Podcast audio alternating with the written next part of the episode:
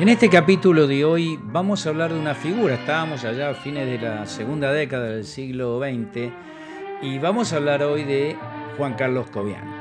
Porque ya habíamos salido del tango, ¿se acuerdan? Del tango circense, entramos al tango canción, pero al mismo tiempo se está produciendo la revolución musical, la revolución de los, de los músicos que ya tenían otra conformación, diferente de aquel inmigrante que llegaba tocando de su pueblo un poco de oído. Y Juan Carlos Cobian fue un auténtico evolucionista del tango, tanto por lo como ejecutaba el tango como compositor. Como pianista, fue el primero en llenar con adornos en los bajos de los silencios de la melodía, procedimiento que sería luego sistematizado por Francisco de Caro, además de la delicadeza que tenía en la interpretación. Eso lo dice el sitio Todo Tango. Como compositor, Juan Carlos Cobian es, junto con Enrique Delfino, los que abrieron el camino para el tango de avanzada, lo que se llamó el tango romanza. A tal punto fue un evolucionista que las editoriales le rechazaban sus tangos iniciales por considerarlos mal compuestos. La realidad es que estaban muy por encima de la música popular de la época. En 1913, ya recibido del Conservatorio Williams de la ciudad de Bahía Blanca, Cobian arribaba a Buenos Aires y se ganaba sus primeros pesitos como pianista en un oscuro trajín por una cervecería alemana y varios cines en las que ponía la cuota de música al silencio de las películas.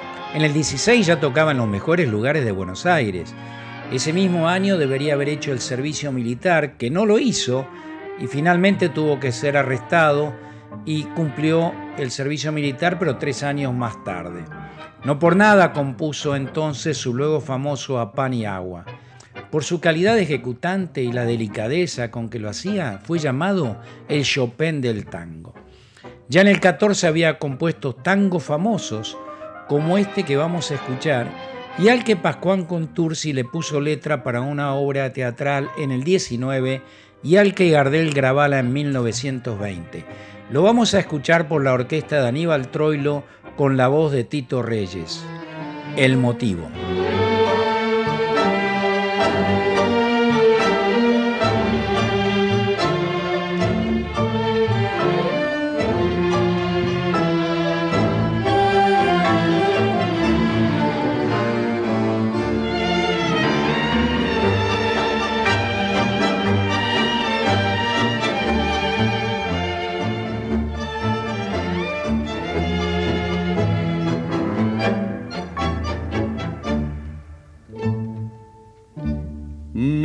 Que fue. En otros tiempos la más papa era y en esas noches tangueras fuera reina del festín. Ya no tiene pa' ponerse ni zapatos ni vestidos enferma y el amigo no ha aportado para bolín. Ya no tienen sus ojazos esos fuertes resplandores, en su cara los colores se le ven palidecer. Anda enferma, sufre y llora y mancha con sentimiento que así, sin pilcha y sin vento, más nadie lo va a querer.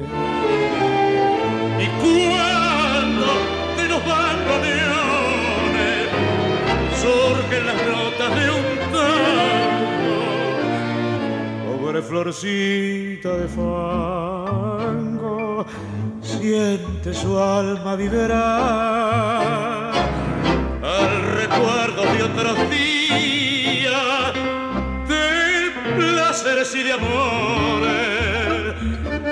Hoy solo son sin sabores que la invitan a llorar.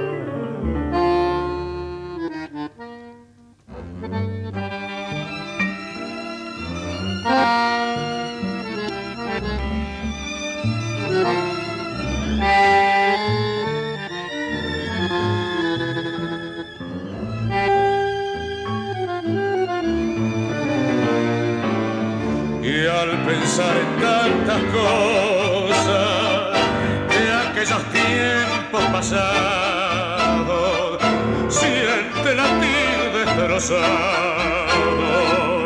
su cansado corazón.